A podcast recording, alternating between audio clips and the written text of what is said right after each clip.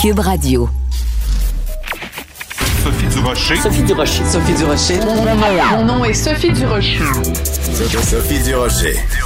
Des opinions éclairantes qui font la différence. Cube Radio. Bonjour tout le monde, bon mardi. Écoutez, c'est toujours euh, triste quand un collègue à nous, quand un collègue journaliste meurt sur le terrain. Euh, hier, on a appris que Frédéric Leclerc Imov, journaliste pour BFM TV, avait été euh, tué en Ukraine alors qu'il couvrait un convoi humanitaire tué par un, éclat d'obus.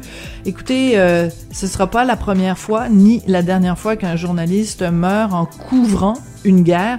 Je pense que c'est important de prendre une pause et de réaliser à quel point c'est un métier dangereux, à quel point ces gens-là, ces hommes et ces femmes-là sont nos yeux et nos oreilles. C'est grâce à eux qu'on sait ce qui se passe en Ukraine et qu'on est au courant des horreurs qui se déroulent là-bas. Et c'est important de se rappeler que ces hommes et ces femmes nous informent, sur nos yeux et nos oreilles, mais au péril de leur vie. Quand j'ai appris la mort de ce journaliste de BFM TV, j'ai poussé un très triste. Bien voyons donc. De la culture aux affaires publiques. Vous écoutez Sophie Durocher. Cube Radio. De ces temps-ci, on parle beaucoup euh, d'unilinguisme, de bilinguisme, de la place du français, pas seulement ici au Québec, mais dans ce vaste monde qu'est le Canada. On a un autre exemple euh, du français qui parfois est non seulement une langue seconde, mais une langue secondaire. Une offre d'emploi publiée par le CRTC pour trouver son prochain président où on nous dit qu'il est préférable, mais pas obligatoire de maîtriser les deux langues. On va parler de tout ça avec Patrick Derry, qui est chroniqueur ici à Cube Radio et qui est analyste en politique euh, publique. Bonjour Patrick. Bonjour Sophie. Est-ce que c'est un cas où euh, il faut se mettre à crier en français, s'il vous plaît, comme dirait Sugar Sammy? Ouais, ben tu sais, moi j'étais un peu plus tempéré là-dessus, mais j'ai vraiment envie de hurler parce que, euh, on n'a pas besoin de ça, puis pour plusieurs raisons. D'abord, le débat est suffisamment émotif comme ça, euh, au Québec, évidemment, avec le, dépôt de la loi 96, puis qui, fait que tout, le monde s'échauffe un peu.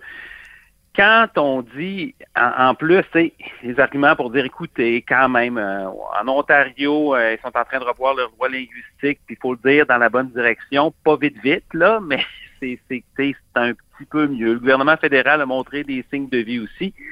Et là, tu arrives avec le CRTC qui dit, ben, ça serait le fun en français, mais c'est pas obligatoire. Juste, juste rappeler, c'est quoi le CRTC? Ben oui, c'est important d'aller à la base, ouais. Ça, ça, ça, réglemente la radiodiffusion au Canada, donc ce qui passe à la télé, ce qui passe à la radio, puis bon, on essaye un petit peu pour le web, mais avec un succès euh, qui, qui, qui, reste à voir, mais... Oui, attends deux secondes, Patrick, si tu permets, on va juste dire c'est quoi ces lettres-là, parce que quand on utilise beaucoup, nous, les journalistes, des acronymes, donc c'est le Conseil de la radiodiffusion et des télécommunications canadiennes, d'où le C, le R, le T et le C. Voilà. Voilà, c'est ça. Et c'est au cœur de son mandat, la diffusion, la diffusion du, contenu, de ce qu'on écoute, de ce qu'on regarde, de ce qu'on entend, ça va se faire dans une langue officielle ou dans l'autre. C'est au cœur du mandat ben oui. du CRTC. Et les présidents sont nommés, le, président actuel, il, va être le, commissaire actuel, son mandat prend fin euh, c'est à la fin de l'été, puis présentement c'est un anglophone, puis c'est une qui, qui parle français. Et par tradition, c'est en alternance un, un anglophone et un francophone. Donc, c'est tellement pas grand-chose de dire dans un pays qui compte des millions de personnes bilingues, de dire on va trouver quelqu'un qui et c'est une exigence parce que c'est au cœur de la mission. Bien sûr. Je donne quelques exemples qui sont qui sont tirés du, mandat du CRTC. Euh, par exemple, dans la loi sur la radiodiffusion, dont il tient son autorité, tenir compte des caractéristiques de la radiodiffusion dans les langues françaises et anglaises et des conditions différentes d'exploitation auxquelles sont soumises les entreprises. Bon, c'est assez clair, hein? Français et anglais. Euh, un autre passage qui est tiré de la, mission oui, même du CRTC. Le CRTC tient régulièrement des audiences publiques, des tables rondes, des forums dans le but de recueillir les commentaires des Canadiens sur les services de radiodiffusion et des, télécommunications. Ben, est-ce que le président peut au moins comprendre ça dans la langue où ça se dit? Quand mais non, mais on parle de écoute, culture, on parle de langue. Ben non, mais t'as tout à fait raison. Et, et moi, c'est c'est le, les gens qui nous écoutent peut-être disent, euh, les éditeurs, les éditrices peut-être se disent, bon ben ils sont en train de chipoter sur les mots des puis du rocher là, préférable, obligatoire. Finalement, c'est la même chose. Ben pas en tout, parce que si on dit que c'est seulement préférable et non pas obligatoire, ça veut, ça veut vraiment dire que ça n'est pas une priorité. Et on le comprend très bien quand on dit préférable euh, euh, au lieu de dire obligatoire. On sait ce que ça veut dire. Ça veut dire que si t'es un anglophone qui parle pas français, ça va passer, alors qu'on mettrait jamais un francophone qui parle pas anglais. Jamais, jamais, jamais, jamais de la vie. Et c'est la même chose que pour le gouverneur général. Moi, je ne comprends pas et je n'ai pas encore digéré que Justin Trudeau, qui est à la tête d'un pays où il y a deux langues officielles, qui est le fils de Pierre Elliott Trudeau, qui supposément voulait de faire. C'est lui, c'est à lui qu'on doit cette, cet idéal-là d'avoir un Canada bilingue, qui nomme une gouverneure générale, qui a deux langues, qui a sa langue autochtone et l'anglais. C'est un affront aux francophones. Ça, ça, ça, ça, ça, ça, aucun sens, euh, ça a aucun sens non plus. Tu sais, moi, j'avais hurlé aussi cette journée, puis je tiens, à te le dire, tu sais, je suis un peu moins remonté que toi là-dessus. Ceci dit, je suis pas un ardent admirateur du gouvernement fédéral non plus. Moi, je me sens souvent comme un martien dans ces débats-là parce que j'essaie d'être un peu la voix de la, la, voix de la raison, un peu, puis j'essaie de ramener tout le monde à la table, de regarder, OK, je comprends, ça, vient tout nous chercher, mais on, on regarde ça, essayons de regarder ça de façon plus rationnelle, puis bon, on n'est plus en 1840 non plus, mais des fois, c'est fâchant quand même. Puis ça, la nomination de Mary Simon, la gouverneure générale, qui est une madame qui a un parcours absolument formidable, mais Crime, elle parle pas français.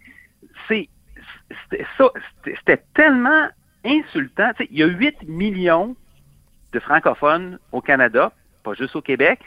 Il y a deux langues officielles.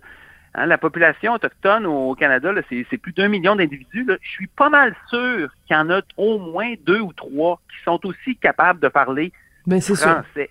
Et c'est un manque de sensibilité. c'est pas juste ça, parce que tu te fâches encore plus que la, personne qui occupe le poste de lieutenant-gouverneur au Nouveau-Brunswick, oui, oui, je sais. Parle pas français. Mais ben non, je le sais.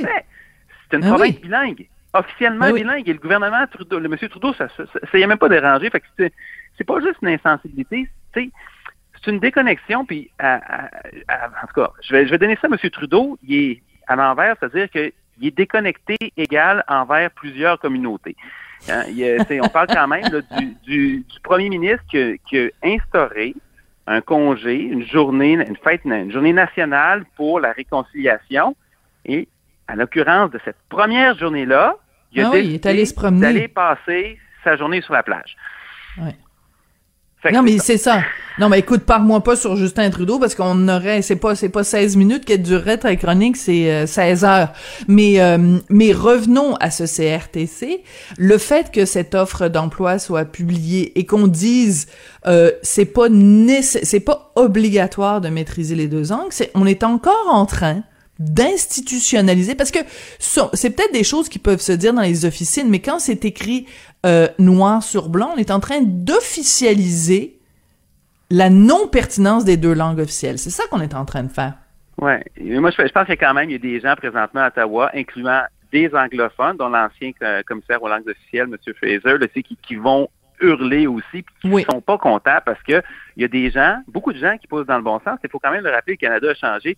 On avait quand même un premier ministre de l'Ouest qui parlait presque parfaitement français il y a des choses qui bougent, mais quand tu as des trucs comme ça qui sont complètement déconnectés, euh, puis qui envoient, c'est pas juste qu'ils envoient un très mauvais message, c'est plus qu'un message, honnêtement, c'est un, un, peu du maîtrise. C'est une gifle. Oui, tout à fait. C'est une gifle, c'est exactement ça. Mais Alors, tu parlais, tu, tu faisais référence à, à M. Harper, c'est ça? Oui, absolument. Oui, alors Monsieur Harper, je tiens à le, rappeler, au-delà de toute allégeance euh, politique, on pouvait être tout à fait, euh, euh, de façon légitime et tout à fait en désaccord avec, en partie ou en totalité avec son bilan politique, mais il reste une chose, non seulement il s'exprimait très bien en français, mais il se faisait un point d'honneur quand il était en déplacement à l'étranger de commencer ses discours en français. Il faisait toujours des discours dans les deux langues, parce qu'il disait ben moi je suis à la tête d'un pays où il y a deux langues officielles mais il poussait ça plus loin et il commençait toujours euh, ses discours en parlant d'abord en français ensuite en anglais et ça moi, ça me touche beaucoup. Je trouve que c'est euh, que c'est important. Ce qu'on pourrait dire à propos de Justin Trudeau, c'est que de toute façon, il baragouine les deux langues, Fait qu'il est fluentement bilingue euh, dans, dans, dans aucune langue parce que il baragouine les deux. Quand il parle français, il le parle avec des formules anglaises, puis quand il parle anglais, il le parle avec des formules françaises, parce que c'est assez spécial.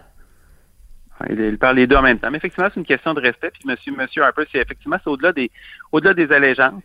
Euh, c'est d'y améliorer beaucoup son français aussi pendant qu'il était, euh, qu'il était premier ministre. Et là, c'est intéressant de voir comment, d'un côté, euh, les libéraux vont euh, une certaine afficher une certaine vertu, mais dans les faits, des fois, ça, accroche un petit peu. Parce que les conservateurs, on aime ça les haïr, mais dans ce cas-ci, par exemple, ils ont fait ça de, ils ont fait ça de la bonne façon. En espérant que c'est une erreur de, parcours, mais ce serait intéressant que le gouvernement rappelle à l'ordre de CRTC, parce que ça n'a pas de mot de bon sens. Ben, tout à fait. Mais je suis très contente que tu en parles, parce qu'il me semble que c'est un petit peu passé sous le radar. Et, euh, c'est quand on parle de communication, puis quand on parle de de culture, ben il me semble que c'est quand même assez important que ça se fasse euh, dans les deux langues officielles, ou en tout cas que la personne qui est en haut de la pyramide comprenne pas juste un peu, comprenne parfaitement les deux langues, parce que comme tu le dis, quand il y a des débats publics, quand il y a des séances publiques, des audiences, ben il faut que la personne euh, au bout de la ligne soit capable de, comprendre. C'est important. Écoute, un sujet extrêmement important. On a appris la semaine dernière, 1000 aînés sont morts dans un CHSLD ou une résidence après être euh, tombés. Euh, comment ça se, qu'est-ce que ça, qu'est-ce que ça provoque comme réaction chez toi? Ben c'est c'est une importante cause de décès qu'on oublie parce qu'évidemment, quand on est rendu plus vieux, si on tombe, les conséquences sont, sont, pas, sont pas les mêmes. On a une ossature qui est plus fragile, puis ça, ça récupère moins vite après et parfois c'est incapacitant au point que les capacités peuvent décliner très très rapidement. D'ailleurs, c'est quelque chose qui arrive assez souvent. C'est des personnes âgées qui sont en bonne santé, qui font, qui vivent bien. Ils tombent, c'est le commencement de la fin, puis quelques mois après, c'est fini. Euh, moi, ce que je le mets en perspective, c'est que ça ira pas en diminuant, ça va aller en augmentant. D'ailleurs, si on regarde depuis 30 ans, euh, le nombre d'hospitalisations pour les chutes, en 1991, c'était 7000. Et là, les plus récentes statistiques, c'est 2018, on, était un petit peu en bas de 20 000. Fait donc, on a sans doute dépassé 20 000 maintenant. Donc, ça a triplé en 30 ans. Euh, ça n'en pas beaucoup, 20 000, là, mais ça rajoute de la pression sur notre système euh, hospitalier. Ça va continuer à monter parce que la population de 75 ans et plus va doubler d'ici 20 ans et celle de 85 ans et plus va tripler.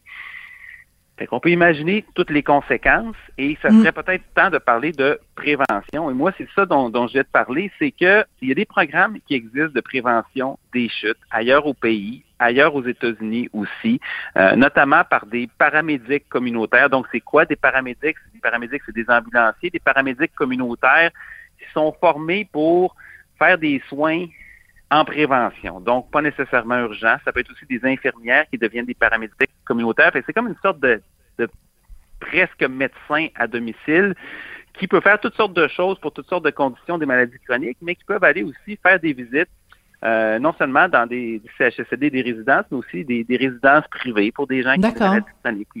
Et voir, bon, OK, c'est comment chez vous? Et est-ce que euh, est-ce que c'est bien installé? Oups, il y a un danger de chute ici, est-ce qu'on pourrait pas mettre une rampe ici? Comment votre salle de bain est installée? Le, balcon, les fenêtres, évidemment, mais tout le reste de la maison.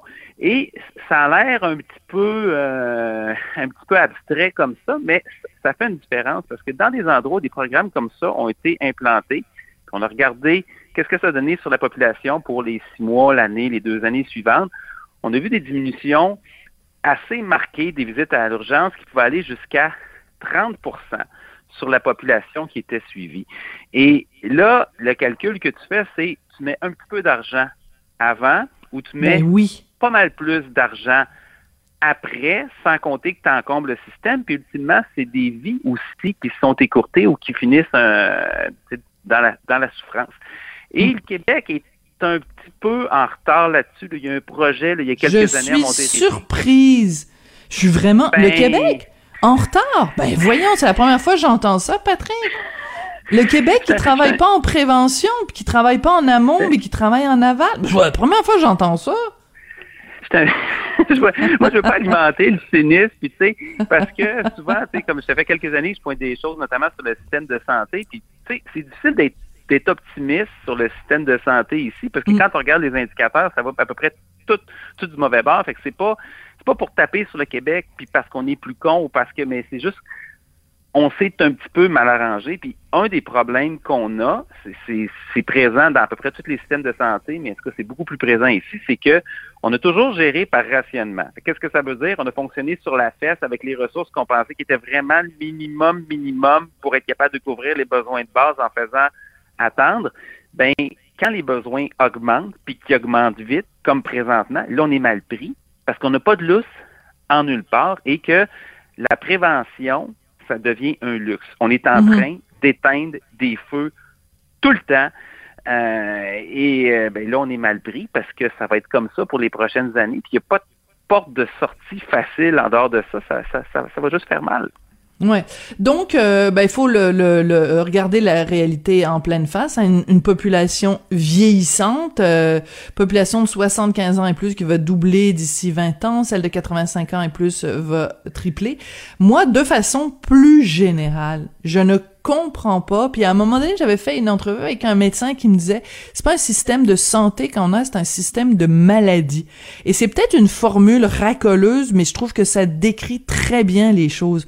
On a un système qui ne s'intéresse aux gens qu'à partir du moment où ils sont malades. On n'est jamais, on n'est pas suffisamment dans la prévention, on n'est pas suffisamment en train de travailler en amont. Comment on peut prévenir, comment on peut Comment se fait-il, par exemple, qu'on ne s'intéresse, que notre système de santé, supposément, ne s'intéresse pas plus à l'alimentation, au sport, à l'activité euh, physique?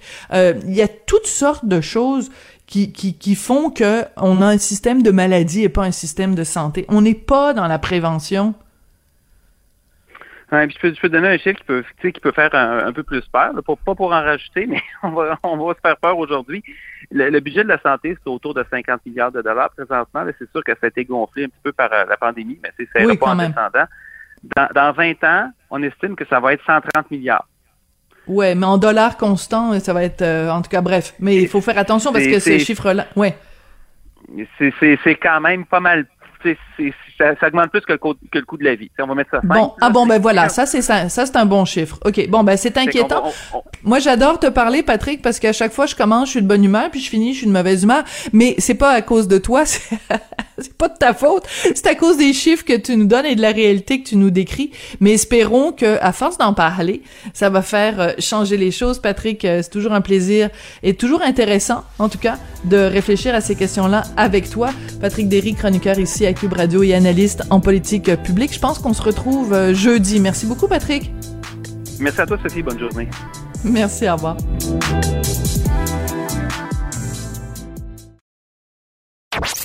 Sophie Durocher. Une femme distinguée qui distingue le vrai du faux. Vous écoutez Sophie Durocher. Qui dit été dit évidemment succès et film de l'été. Est-ce que Top Gun va être euh, le gros blockbuster qui va ramener les gens au cinéma? On va parler de tout ça avec Vincent Goudzo, qui est directeur général des cinémas Goudzo et que je connais dans la vie de tous les jours. C'est pour ça que je le tutoie. Vincent, bonjour. Comment ça va? Ben moi ça va très bien. Toi, comment ça va après un premier week-end avec Top Gun Maverick avec Tom Cruise? Est-ce que ça a été un bon week-end non seulement pour ton cinéma à toi, mais pour le cinéma en général? Donc, pour le cinéma en général, le cinéma nord-américain, ça a été, euh, je pense que les Anglais ont utilisé le mot huge. Ça a été énorme comme, euh, comme, euh, comme fin de semaine. C'est la plus grosse ouverture de n'importe quel film de Tom Cruise. Euh, mais il faut aussi se dire que c'est Memorial Day Weekend. C'est un film à connotation patriotique américaine. Donc, c'est sûr que le film a, joué plus aux États-Unis qu'au Canada, mais le monde, qu'est-ce qui est intéressant, disons, c'est que la, la démographie du monde qui sont venus mais on revoit des têtes blanches un petit peu. On revoit des, ah, oui? des personnes comme moi de 50 ans qui, qui, qui, qui reviennent au cinéma, euh, qu'on n'avait pas vu. Parce que Spider-Man, Batman, euh, Doctor Strange, c'est vraiment une clientèle plus super-héros, moins de 30 ans, des ados et tout ça, tout ça. Euh, Spider-Man a joué fille-gars, Batman, Doctor Strange juste gars. Dans le cas de, comment ça s'appelle, de Top Gun, ça l'a attiré filles et gars. Oui, euh, ben oui. C'est intéressant. oui, ça c'est intéressant. Ouais, c'est un retour au cinéma conventionnel, comme je dirais. Oui, alors parce que on, il y avait des de blanches, évidemment, parce qu'il y a plein de gens qui étaient euh, dans les salles qui avaient vu le premier Top Gun et qui donc euh, forcément ont, plus ont plus de 20 ans. Et euh, quand tu dis c'est un film qui, qui attire autant les filles que les gars, c'est que les filles vont aller voir le film parce qu'on voit à plusieurs reprises Tom Cruise en chess avec euh, son beau son beau six pack là, il est tout bien euh, musclé. Et il y a plein de jeunes de jeunes aviateurs euh, bien bien musclés. Et euh, ben les gars vont être contents évidemment parce qu'il y a des poursuites absolument fabuleuses euh, en avion. Je veux dire c'est moi je suis allé le Mais- voir en fin de semaine, j'étais Ouais, mais aussi cloué dans mon siège. Oui, tout à fait. Ah, c'est pour ça que, que, que- c'est, c'est vraiment. Écoute, moi, je l'ai vu quand j'étais à Vegas. Je l'ai vu dans la salle à Céline Dion. euh, Mm. Et après, je l'ai revu à Montréal dans un des cinémas en IMAX. Puis j'ai eu la même sensation dans les deux cas. Je me suis dit, il a réussi à faire une suite qui se tient avec le premier. Mais c'est un, un copier-coller du premier film quand même. Ils ont rajouté, ils ont saupoudré deux, trois petites affaires. Mais euh, il faut le dire, c'est vraiment, c'est, Top Gun 2.0. Là, ils ont repris la même histoire que le premier, puis ils ont juste rajouté un petit peu de, de, de glaçage sur le, le gâteau. Mais c'est le même gâteau. Ben, ouais, mais c'est un gâteau euh, 2.0 et c'est un gâteau. Tu sais, écoute, il y a, il y a- tu, tu- on l'a déjà eu cette discussion. Tu sais qu'une fois, j'ai eu la discussion avec James Cameron, puis j'ai Ouais. dit comment tu te sens à avoir les deux meilleurs films de tous les temps, tu sais, au box-office? Puis il m'a regardé et dit, tu sais que c'est la même histoire, hein? C'est l'histoire de Roméo et Juliette, euh, cet amour interdit, puis juste, euh, on a juste mis le glaçage différemment sur un gâteau versus l'autre. Mais dans ce cas ici, 36 ans plus tard, c'était légitime de croire que la génération d'aujourd'hui trouverait ça aussi bon, aussi cool que il y a 36 ans. Donc, pour moi, c'est l'éternelle analyse du cinéma américain. C'est les mêmes histoires contées différemment, en s'adaptant, dans certaines manières, à la modernité des jeunes d'aujourd'hui ou des ados d'aujourd'hui et tout ça. Euh, Jurassic Park va sortir dans deux semaines. Euh, Minions va sortir deux semaines après. Euh, il y a, y, a, y, a, y, a, il y a un, pas un Toy Story, mais il y a un spin-off de Toy Story qui va sortir aussi. Donc, Buzz Lightyear? Hmm. Ouais, Buzz Lightyear. donc, il y a euh, euh, euh, aller au cinéma, hein, c'est comme à certains niveaux, à chaque film qu'on regarde, c'est un petit peu comme dire je vais aller manger de l'italien chez ma chez Guzzo à la pizzeria Giulietta, mais je vais aussi aller manger, mettons, euh, du de l'italien chez un autre restaurant. Ça reste toujours qu'à la base, c'est de l'italien. Mais il y a quelque chose qui est fait différemment, il y a peut-être un petit peu plus de sel, un petit peu moins de sel, je sais pas. Quelque chose qui fait où l'ambiance de la place, euh, le- ton humour à toi, il y a plein de choses qui jouent, mais je pense que le qu'est-ce qui est arrivé qu'est-ce qui est arrivé après deux ans de pandémie, c'est que je pense qu'il y a certains modèles qui se sont réconfirmés et d'autres qui se sont éloignés de la réalité. Faire du streaming, s'attendre que tout le monde va rester à la maison, c'est peut-être bien commode, là, mais ça rapporte pas assez d'argent pour les studios américains. Donc, si on veut des films à la Tom Cruise ou des films à la à la Jurassic Park, ben, ça se payera pas avec des euh, Non. avec du streaming. Donc, on revient aux 90 jours. On revient au, au fait que le monde veut sortir, veut avoir des expériences, tu sais. Euh, veulent pas nécessairement avoir des bancs qui bougent puis que ça te donne le mal de mer, là, mais c'est correct. Tu dis ça, tu dis juste ça parce que t'en as pas chez toi des sièges qui bougent là. Vincent, il y a des gens qui aiment ça. Il y a des gens qui aiment ça, des sièges qui bougent là.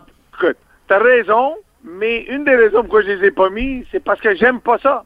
Moi, j'aime pas ça, et j'assume Ben que oui, ben- si, si moi j'aime pas ça, il y a bien du monde qui aime pas ça. Maintenant, faut aussi comprendre qu'il y a certaines technologies, même le 3D, c'est une technologie qu'on l'a testée, mais on le voit, le client, tu sais, il y a des choses là que le- le- les salles de cinéma ou, les, les- les réalisateurs, les producteurs, les créateurs de films doivent s'adapter. Ils doivent réaliser que les technologies sont pas là pour être l'élément vendeur. C'est L'histoire doit être en ligne avec la technologie. Donc, si on fait un film pour le 3D, Ça veut dire que le film doit être pensé en 3D. Ça veut dire que l'action doit se passer face à face avec la clientèle. Oui, il faut qu'il y ait une plus-value. Ouais. Exactement. C'est pas de droite à gauche. Parce que c'est pour ça que les nouvelles, c'est pas excitant en 3D. Parce que c'est statique, c'est de, droite à gauche. C'est pas bon. C'est la même chose avec les banques qui bougent. S'il faut qu'on incorpore cette technologie-là dans les salles de cinéma, pas un problème. Mais donc, vous devez faire des films qui vont prendre ça en compte et pas juste des films qui vont me donner des massages de dos là quand, quand, la baisse c'est parce que le client est devenu plus sophistiqué. Et même si le client est prêt à sortir après la pandémie à avoir une expérience humaine réelle au lieu de virtuelle elle veut quand même dire, écoute, j'en veux pour mon argent. Ouais. Eh, c'est quoi l'impact là que tu as remarqué toi depuis que le masque euh, n'est plus obligatoire dans les salles? Je pense que c'était le 14 mai si je me trompe pas. Euh, as-tu euh, vu une différence dans l'achalandage? Est-ce que ça fait une différence toi aussi pour ton, ton personnel, les gens? Après Ça change quoi dans les salles concrètement? Donc ça change que le, le symbolisme du masque c'était un petit peu, euh, euh, à certains niveaux, le même symbolisme d'interdire le popcorn. Dans le sens, on peut aller au cinéma, on peut pas enlever notre masque, puis on n'a pas le droit de manger du popcorn. OK, donc c'est dangereux. Et donc c'est la même chose avec le masque. Le fait qu'on exigeait encore le masque disait à du monde qui était euh, sur la clôture, puis se demandait si on pouvait aller, pas aller, si c'est une bonne idée, pas une bonne idée, ben c'est comme, écoute, il y a encore le masque, on oublie ça. Mais mm. la minute qu'on enlève le masque, le message devient plus clair. Et puisque le masque a été enlevé, on l'a vu avec la CAQ, sur une vraiment une base politique décidée par eux, et pas parce qu'il y a eu des manifestations, puis le, gouvernement a, plié aux pressions. Donc le monde se sont sentis encore plus à dire, ben écoute, ils l'ont poussé au maximum, là, c'est sûr que là, c'est plus sécuritaire. Mais, vous savez, dans la vie, tout est sécuritaire et, et rien est sécuritaire s'il y a quelqu'un qui a la grippe, ben, puis vous l'embrassez. Non, non, non, non, non, non, Vincent, Vincent, euh, parle pas, compare pas la COVID à la grippe, s'il vous plaît, sinon on va se fâcher, là. Non, non, je fais pas la, non, je fais pas la comparaison. Qu'est-ce que j'essaie de dire, c'est aujourd'hui, comme hier, si on va au cinéma, puis on est avec quelqu'un qui a la grippe, Oublions la COVID là, pour une minute. c'est possible qu'on est là puis on pogne la grippe. C'est pas. Donc, la vérité, c'est que on, a été capable d'exister comme société, comme, comme commerce, comme activité, sans le masque. Et le masque était un symbole de danger. Donc, quand on a enlevé ce masque-là, on revient à la normalité. Et donc aussi avec une normalité qui a des dangers aussi là. Ça oui, c'est sûr. Mais la vie, la vie est une maladie mortelle. La vie est une maladie mortelle. On est d'accord là-dessus. Mais mais euh, il reste que euh, quand tu vas justement voir un film comme Top Gun, puis là la salle est complète et que t'es entouré de gens qui toussent puis qui qui, qui reniflent puis tout ça, je t'avoue que c'est un petit peu agaçant. Et même si on le masque n'est plus obligatoire, il y a des fois moi quand je suis allée voir Top Gun où je me disais et eh là là je pense que j'aurais préféré avoir le, le masque. Écoute, il y a une chose dont on doit absolument parler, euh, Vincent, parce que de plus en plus de gens se plaignent du manque de, de, de civisme, du manque de savoir-vivre, euh, des gens qui parlent au cinéma. Écoute, quand je suis allée voir Top Gun, à un moment donné, il y avait quelqu'un juste en face de moi qui euh, euh, se demandait il, parlait, il se demandait, donc c'est qui ce comédien-là? Il faut, que j'aille vérifier. Le gars, il a sorti son cellulaire, puis il a fait une recherche Google pour retrouver c'était quoi le nom du comédien avec la moustache. Il fait ça en plein milieu du film. Moi, là, ça me donne plus envie d'aller au cinéma. Je trouve les gens se comportent comme des cabochons. Qu'est-ce que tu peux faire, toi, comme propriétaire de salle, pour empêcher les cabochons de cabochonner pendant les films? J'avais dit, j'avais dit il y a une dizaine d'années quand c'était vraiment un problème, parce que la vérité, c'est que autant c'est un problème, autant ça ne l'est pas. Et, la raison pourquoi je te dis ça, c'est parce que avec la COVID, qu'est-ce qui est arrivé, c'est qu'il y a eu un certain sens de civisme dans la majorité du monde qui s'est développé, dans le sens que minimement on toussait un petit peu, on quittait pas la maison par peur de se faire dire Hey, t'es malade puis tu sors, t'es vraiment une personne euh, ignoble qui pense pas aux autres. Donc, Hmm. On, a dû faire une réflexion sur notre civisme.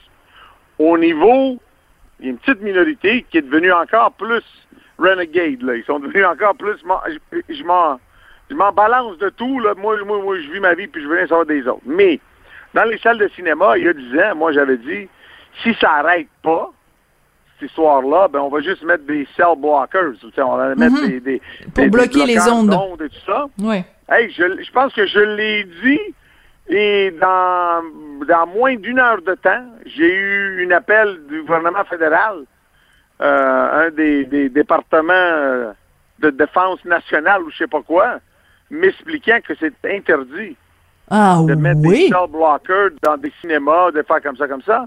Et c'est là que j'ai réalisé que le gouvernement, avec, avec des équipements très sophistiqués, peuvent... C'est un autre mot, euh, ils veulent pas qu'un cinéma ou un immeuble devienne quelque part où eux peuvent pas cibler et peut-être... euh, Ah. Hein, Ouais, donc- je donc, comprends. Je suis un petit peu surpris. L'autre chose, ça veut c'est dire- que moi, en ça- étant, en, en étant avocat, j'avais dit, bon, on va mettre des cell blockers, puis on va mettre une mention et dire, écoute, si vous êtes docteur, ben, on vous l'avise d'avant. Si vous êtes en appel, tu sais, encore, là, comme on dit, là, ça va pas marcher ton, ton sel. là, tu sais, donc, euh, Ouais, m'excuse, là, mais, mais on l'a jamais fait parce que, comme je te dis, on- je me suis fait dire ouvertement, moins d'une heure plus tard, par le gouvernement fédéral, que c'était totalement illégal.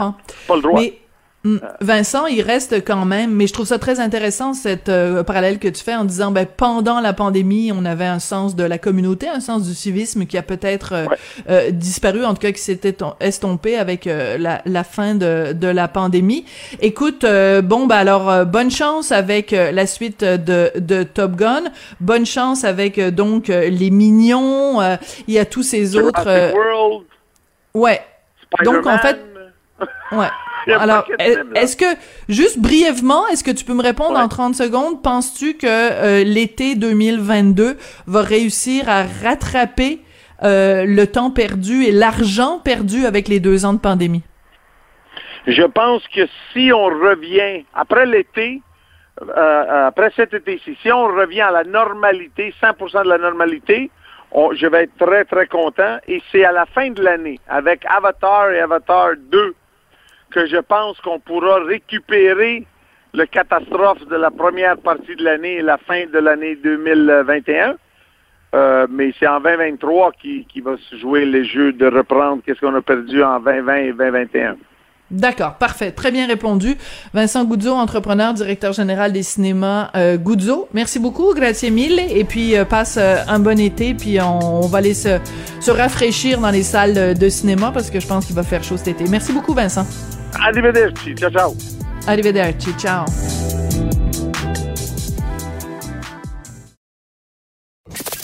Avertissement. Cette émission peut provoquer des débats et des prises de position pas comme les autres. Vous écoutez Sophie Durocher. Vous connaissez Stéphane Gendron, bien sûr, comme ancien maire de Huntingdon. On- il a beaucoup fait parler de lui, aussi comme animateur de radio, comme animateur de télé, mais euh, pour l'avoir interviewé à quelques reprises, euh, sa mission sincère, sa mission fondamentale à Stéphane Gendron, c'est de prendre la défense avec beaucoup de passion de la ruralité, des régions, des agriculteurs. Vous vous rappelez, euh, il y a pas tellement longtemps, j'avais fait une entrevue avec lui sur les ondes de Cube Radio à propos de son documentaire très touchant, La détresse au bout du rang. Ben, cette passion-là pour la ruralité, pour les agriculteurs, Stéphane Gendron l'exprime aussi dans un livre qui vient de sortir. Ça s'intitule Rapailler nos territoires et c'est publié aux éditions Éco-Société. Il est au bout de la ligne. Stéphane, bonjour. Bonjour, Sophie.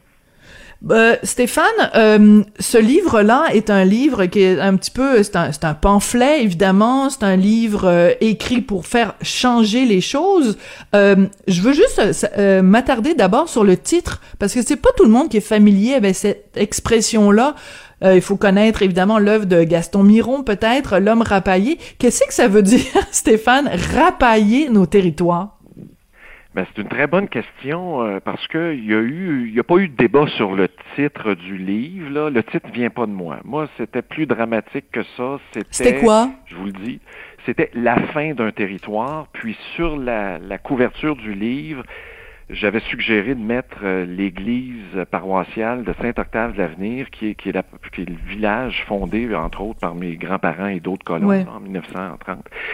Fait que c'était ça, là. Moi, c'était. Puis ils ont dit non, non, non. C'est, au fond, c'est, c'est, c'est une espèce de manifeste où on se projette dans l'avenir. Fait qu'ils ont dit, pourquoi pas rapailler nos territoires, donc rapailler, essayer de ramasser ça tout d'un tas, là, puis de faire quelque chose qui a de l'allure avec, là. un clin d'œil à Miron, exactement. Mhm. Mais moi, je suis pas Gaston Miron, puis j'écris pas comme Miron, puis j'aimerais rendre hommage aussi pour ce livre-là, le temps que tu m'ouvres la porte, euh, Sophie.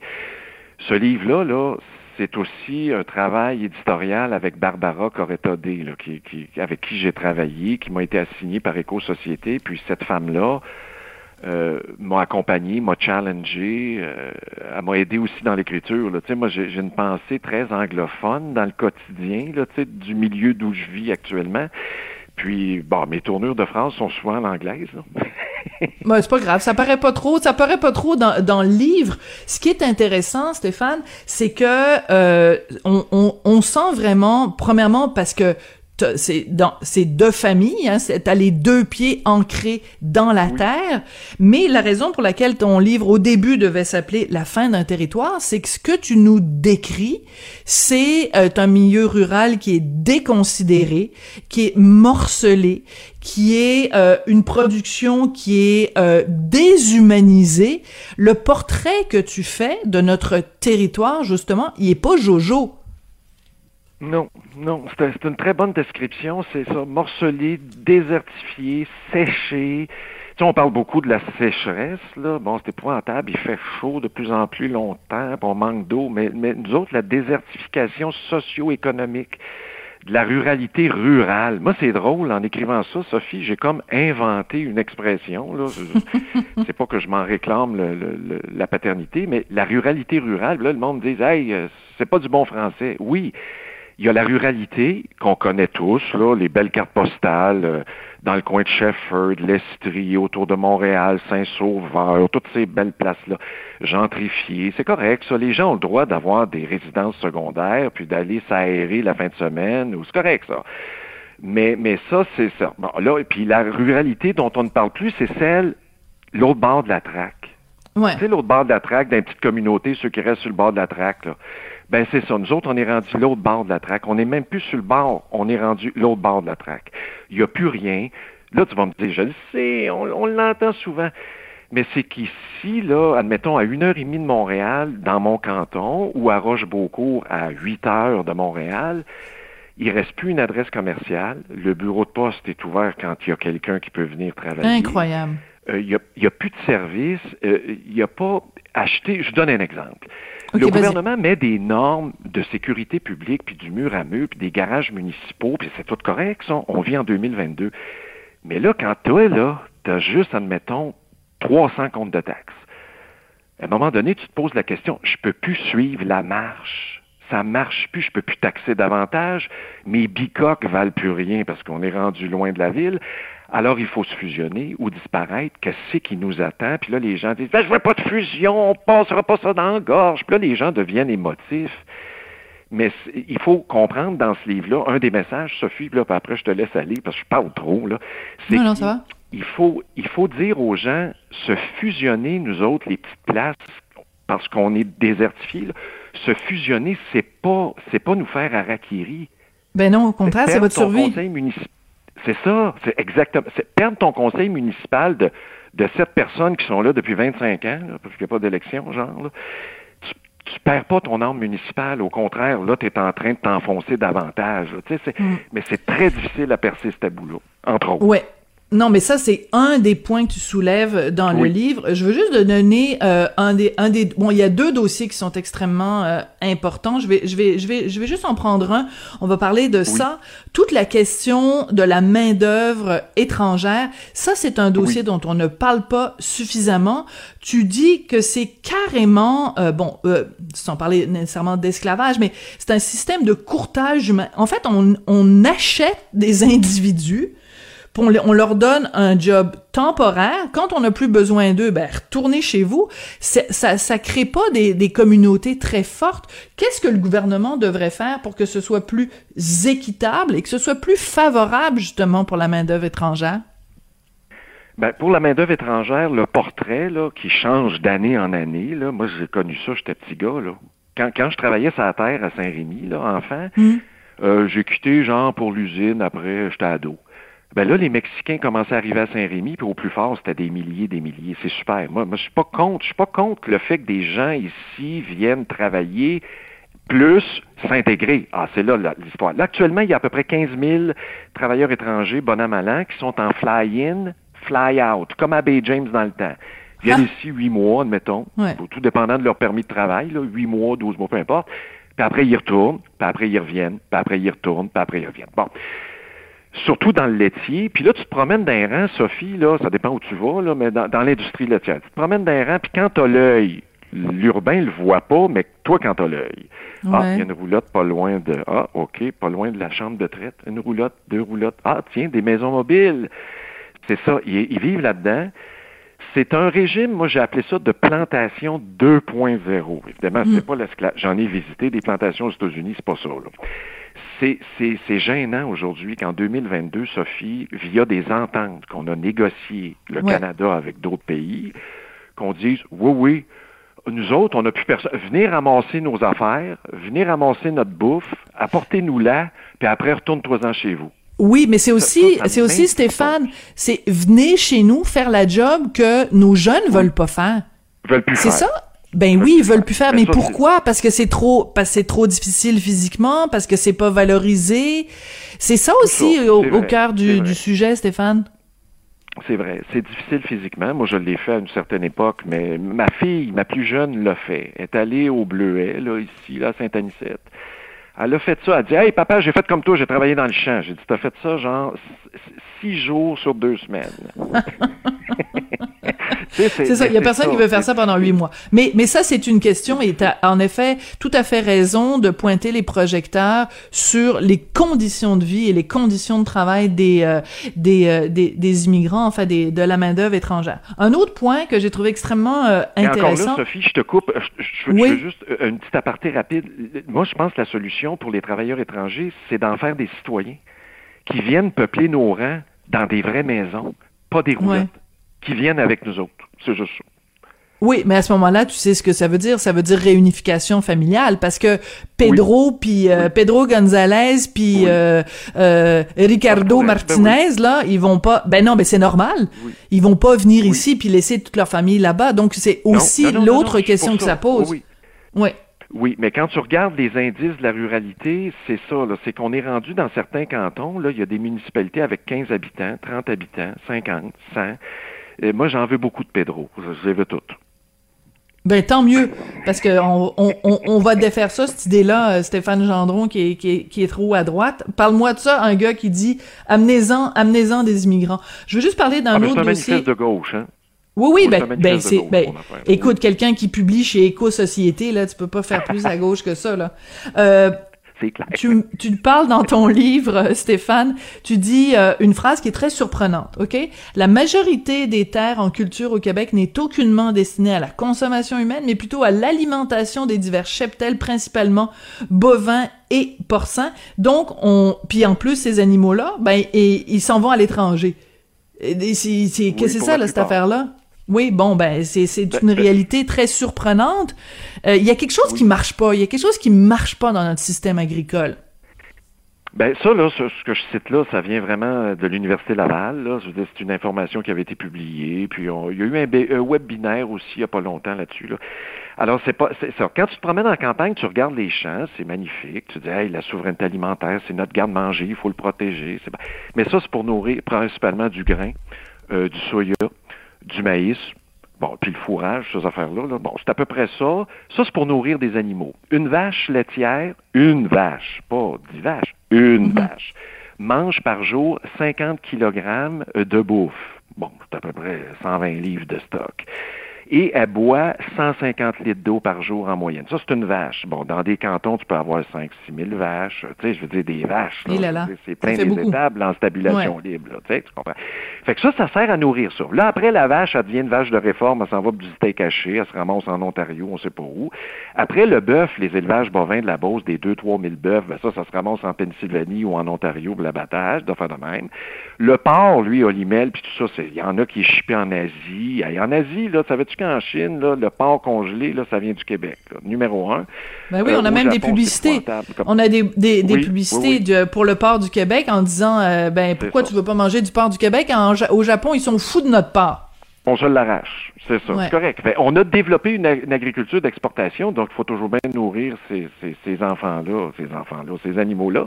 Alors, puis le reste, pour nourrir le peuple, ben, c'est les petites fermes de proximité et les terres noires des jardins du Québec, qu'on a, qui sont en train de disparaître par l'érosion. Moi, je pense, Sophie, le modèle est allé au bout de sa limite. C'est ça que tu dis, ben c'est la thèse centrale de ton livre. Oui. Donc euh, il y a, Oui. il y a, il y a, on, on est, et donc il faut rep, parce que tu, ça, ça s'intitule rapailler le territoire. Et en fait, il faut repenser le territoire. Il faut repenser la façon dont, dont, dont on, dont on conçoit tout ça. Mais en même temps, je t'entends parler, puis c'est des choses dont on ne parle quasiment jamais. Tu sais, on va voir le bonheur est dans le pré, il faut matcher des, euh, des agriculteurs, faut leur trouver une blonde, faut leur trouver un chum. Euh, mais dans la vie de tous les jours, là, la- on- euh, pendant la pandémie, on en a parlé plus parce qu'évidemment, il y avait des problèmes d'approvisionnement, mais on n'en parle pas assez. Oui. Écoute, un autre point qui est très intéressant dans ton livre, il y en a plein, hein? Il y en a plein qui sont intéressants. La culture du cannabis, je veux que tu nous expliques et que tu expliques aux auditeurs de Cube Radio cette phrase, pour moi, est complètement surprenante. Tu dis la culture du cannabis, c'est un exemple de la façon dont, euh, de comment la ruralité s'est fait passer un sapin. Qu'est-ce qui s'est passé avec la culture du, du cannabis, puis comment ça se fait qu'on s'est fait passer un sapin? Ben, la- quand on a commencé à parler de la légalisation, moi j'applaudissais à 12 mains parce que Ouais. pas parce que je suis un consommateur de cannabis, là. C'est, c'est pas ça l'histoire. C'est, c'est parce que je voyais en Californie puis au Colorado, il avait fait ça plusieurs années avant nous, puis ce que j'observais, moi, moi c'est toujours l'aspect occupation du territoire politique public. Oui. tout ça. Puis là, je lisais des petites communautés rurales qui étaient dévitalisées, par exemple en Californie, Mhm. ont pu se relancer puis même se relancer avec le monde de la place, puis des néo-ruraux, puis là, il y avait des belles entreprises. Puis écoutez, c'était, c'était des histoires de... J'en avais frisson, je me disais... Des ah success stories. Des success stories. Oui, oui, puis, puis moi, quand j'étais maire à Huntington, on avait 1200 plantations de cannabis dans la région, toutes illégales, évidemment, Ben oui. quand on avait avec la police, puis tout ça, puis je me disais, quel... C'était de la nouvelle argent qui aurait pu rester en région. Fait que Trudeau a mis ça dans des usines avec des gars à cravate. Bon, je vais me limiter là, dans mon commentaire. Puis c'est ça, c'est les villes qui ont eu le fric du cannabis. On s'est fait passer un sapin. Puis là, à un moment donné, j'appelle l'UPA, dans le temps où ça se parlait. Puis là, le, L'Union des producteurs agricoles. du PA. Oui, l'Union des producteurs agricoles, c'est ça. Puis là, le directeur général, il dit, Stéphane, il dit, on a perdu la guerre du cannabis. On n'a pas, on n'a pas reconnu le cannabis comme étant un produit, entre guillemets, agricole. Mais j'ai dit, on vient de perdre des milliards pour les régions. Ben oui. T'imagines, euh, des, plein de Ben villages au Québec auraient pu être justement exactement comme... euh, Ton exemple est excellent. Et c'est en Au effet... niveau agricole, je parle. Ben Ouais, oui. Mais, mais, mais c'est la faute de l'UPA peut-être alors à ce moment-là ou c'est une question de, de, Mais est-ce que c'est Ben, pas quelque chose de... Ouais, ben voilà. C'était tabou, Voilà. euh, Sophie. Moi, je vais être honnête avec toi, là. Il n'y a pas personne qui a voulu dire, hey, on va profiter de ça, du cannabis. J'en avais parlé au Parti libéral. J'ai dit, Madame Anglade, elle devrait venir euh, à l'usine de cannabis à Huntingdon, là, qui vient d'ouvrir. Ah, on m'a dit, euh, non, on n'ira pas à une ouverture d'usine de cannabis. Ah, ben, je dis, c'est correct d'abord. Tu sais, il y a un tabou encore autour de ça. Ça, c'est vraiment...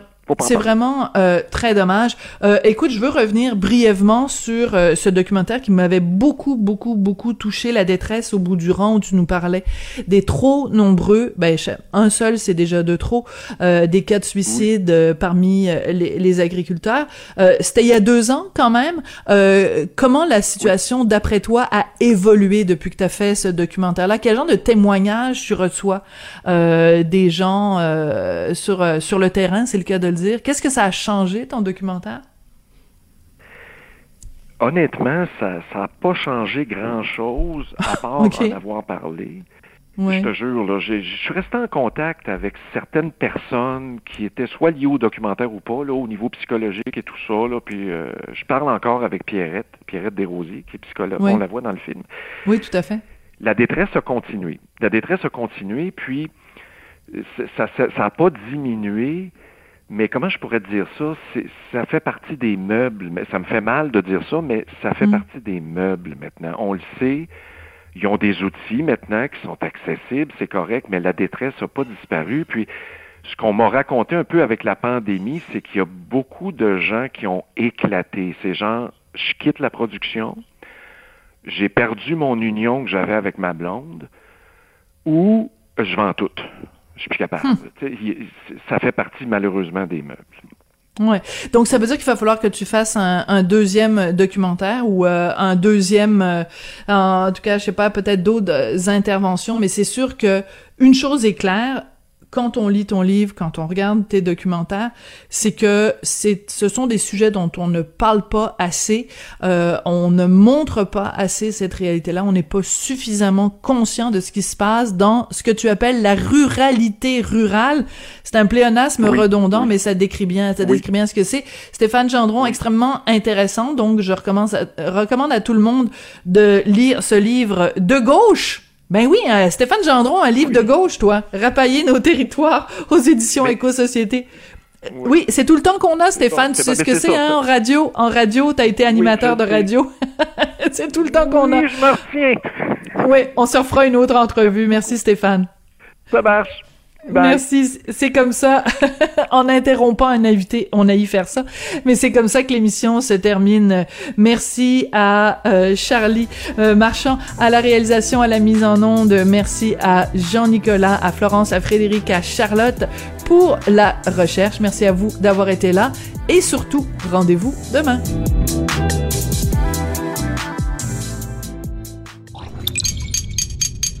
Cube Radio.